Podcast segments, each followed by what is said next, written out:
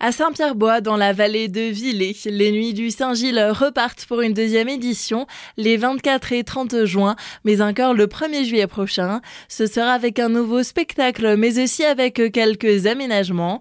On en parle avec Michel Jourdain, président de l'association Les Cavaliers du Rêve.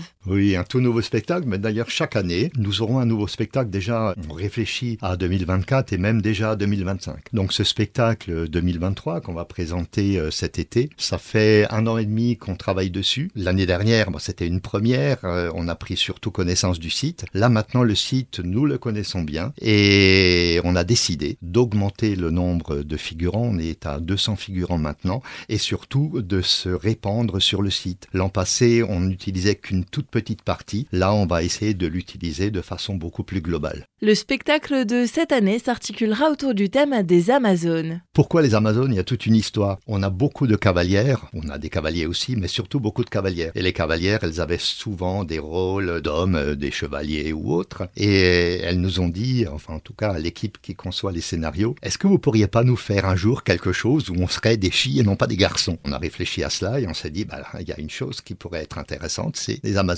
Et à partir de là, on a construit une histoire en y intégrant beaucoup d'autres personnages. L'histoire, en fait, alors je vais vous donner juste le début, je vais pas vous dévoiler l'histoire dans sa globalité, mais tout au début, on va avoir des qui seront dans une mine en train de chercher des diamants et ils vont trouver un énorme diamant qui lui va animer toute la lande dans laquelle vivaient des personnages fantastiques qui étaient invisibles, qu'on ne voyait pas et ce diamant va permettre de les voir. Et après, ben, je m'arrête là au niveau de l'histoire. Un spectacle qui, il faut le préciser, sera très visuel. C'est un son et lumière à découvrir dès la tombée de la nuit. Tout se fera avec des jeux de lumière et des jeux d'artifice. Donc il y aura de la pyrotechnie, il y aura des jeux de lumière, des jeux de fumée, il y aura du feu également. Et puis surtout beaucoup d'effets de lumière. Ça nous permet aussi d'avoir des lieux où les gens peuvent se préparer dans le noir et non pas d'avoir juste une scène où les mouvements seraient compliqués. Là, on peut se permettre d'éteindre certains endroits, de mettre d'autres personnages à la place et de réallumer ensuite. Autour du spectacle, de nombreuses animations ont encore été prévues dès 18h. Plutôt que de se limiter à un son et lumière, on va aussi mettre des animations relativement conséquentes le soir en fin d'après-midi. On va ouvrir les portes un peu plus tôt, on va les ouvrir à 18h. Et de 18h jusqu'à la tombée de la nuit, 22h, il y aura en non-stop des animations et sur différents endroits. Elles ne seront pas toutes au même endroit, donc les gens pourront se déplacer. Pour le bon déroulement de cet événement, beaucoup de bénévoles sont mobilisés.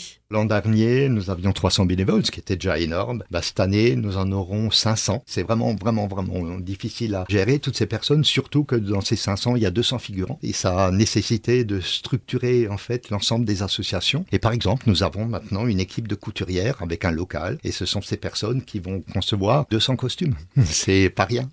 Pour ce spectacle, les Cavaliers du Rêve travaillent aussi avec deux autres associations, entre elles et la garde du Houblon. Le tarif plein est de 12 euros et de 8 euros pour les moins de 12 ans.